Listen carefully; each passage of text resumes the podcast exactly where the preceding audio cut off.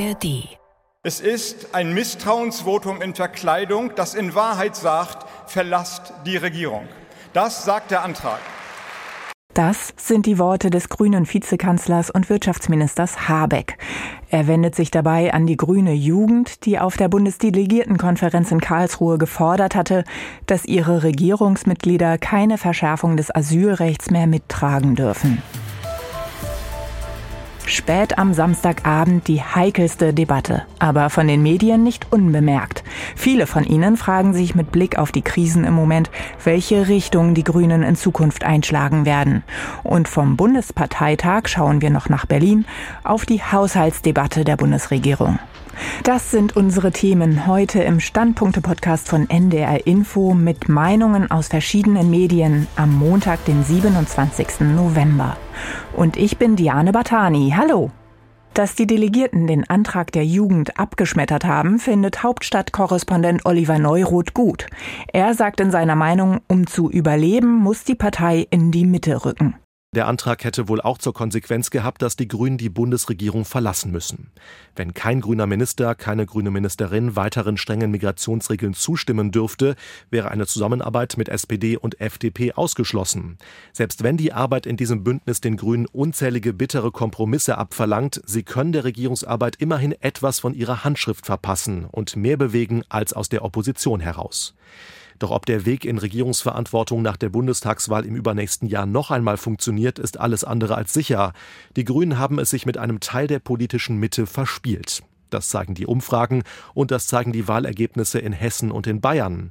Schuld sind das Heizungsgesetz und andere politische Patzer der Partei. Trotzdem, die Grünen haben nur eine Option, um nicht irgendwann in der Bedeutungslosigkeit zu versinken. Sie müssen die Mitte weiter umwerben. Das heißt zwar, man verprellt vielleicht die Ränder der Partei, die für die grünen Urthemen kämpfen, man hat dadurch weniger Alleinstellungsmerkmale, aber Machtoptionen meint Berlin-Korrespondent Oliver Neuroth. Und vom Hauptstadtstudio kommen wir jetzt zu zwei Zeitungen. Der Kölner Stadtanzeiger stellt kritisch fest, Abweichende Meinungen in der Partei werden öffentlich nur noch vereinzelt geäußert. Die Grünen stecken in einem Dilemma, heißt es in dem Kommentar. Da die Partei lediglich in der Mitte des politischen Spektrums wachsen kann, werden Ecken und Kanten abgeschliffen. Andererseits stecken die Grünen in den Zwängen der Ampelkoalition fest, und das in Zeiten eines ungeheuren nationalen und internationalen Problemdrucks. Selbst wenn die Grünen in der Klimaschutz, der Flüchtlings- oder der Außenpolitik noch etwas ganz anderes wollten, sie könnten es nicht durchsetzen. Die Flüchtlingsdebatte in Karlsruhe wurde von beiden Seiten mit unfairen Mitteln geführt. Die grüne Jugend tat so, als fände sie im luftleeren Raum statt. Die Spitzen in Partei und Regierung schlugen zurück, indem sie die Sachfrage recht unverhohlen zur Machtfrage deklarierten. Den Ausschlag gab dann die Macht, typischerweise. Das Handelsblatt ist der Ansicht, die Abstimmung über die Asylpolitik zu einer Abstimmung über den Verbleib in der Koalition zu erklären, war sehr riskant. Es war ein Blick in den tiefen Abgrund dieser Partei, bei dem einem Angst und Bange werden kann. Man stelle sich nur einmal vor, diese Abstimmung wäre anders ausgegangen. Dann hätte sich die Ampel nicht mehr mit den existenziellen Haushaltsfragen beschäftigen müssen, sondern gleich mit ihrer Auflösung. Das Haushaltsdilemma beschäftigt weiter viele Zeitungen. Die Allgemeine Zeitung aus Mainz schreibt, ganz ohne Schulden geht's nicht, aber ganz ohne Schuldenbremse auch nicht. Und eine Reform geht auch nicht ohne die Opposition. Es ist ein Erfolg der Union, dass sie den Finanzjongleuren der Ampel ihre Grenzen aufgezeigt hat. Doch liegt es auch in ihrem Interesse, die Schuldenregel jetzt an die Anforderungen der Gegenwart anzupassen. Der regierende Bürgermeister von Berlin, Kai Wegner, hat das als erster CDU-Länderchef sehr klar ausgesprochen. Inzwischen sind ihm Rainer Haseloff und Michael Kretschmer gefolgt. Das gibt Anlass zu Hoffnung. Finanzjongleure der Ampel. Zeit Online schaut da vor allem auf Kanzler Scholz. Politikredakteur Michael Schlieben schätzt die Lage so ein, das Urteil des Bundesverfassungsgerichts zur Schuldenbremse kratzt schon sehr am Ruf von Scholz als Finanzexperte. Scholz betont ja selbst gern, wie weitsichtig er ist. Ich erinnere da nur zum Beispiel an die ganzen energiepolitischen Fragen und die Gasspeicher und so weiter.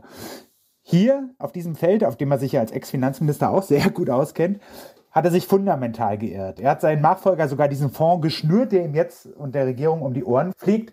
Also man sieht es auch in aktuellen Umfragen, wie nochmal rapide das Vertrauen in die Kompetenz von Scholz nachgelassen hat. Es kommt ja auch dazu, dass es nicht die erste Fehleinschätzung von Scholz war. Also er hat mehrere Zielmarken mit sehr großer Selbstverständlichkeit formuliert. Man denke etwa an die 400.000 Wohnungen pro Jahr, von denen er ziemlich weit entfernt ist. Und sowas in der Summe, da denken sich wahrscheinlich schon seine Parteifreunde und Koalitionspartner, kann man sich wirklich immer so verlassen auf das, was dieser so kluge Mann da als Zielmarke ausgibt. Meint der politische Korrespondent Michael Schlieben von Zeit Online. Und das war die heutige Ausgabe der NDR Info Standpunkte. Morgen sind wir wieder da und den Podcast gibt es auch im Abo, zum Beispiel in der ARD Audiothek. Einen schönen Wochenstart wünscht Diane Batani.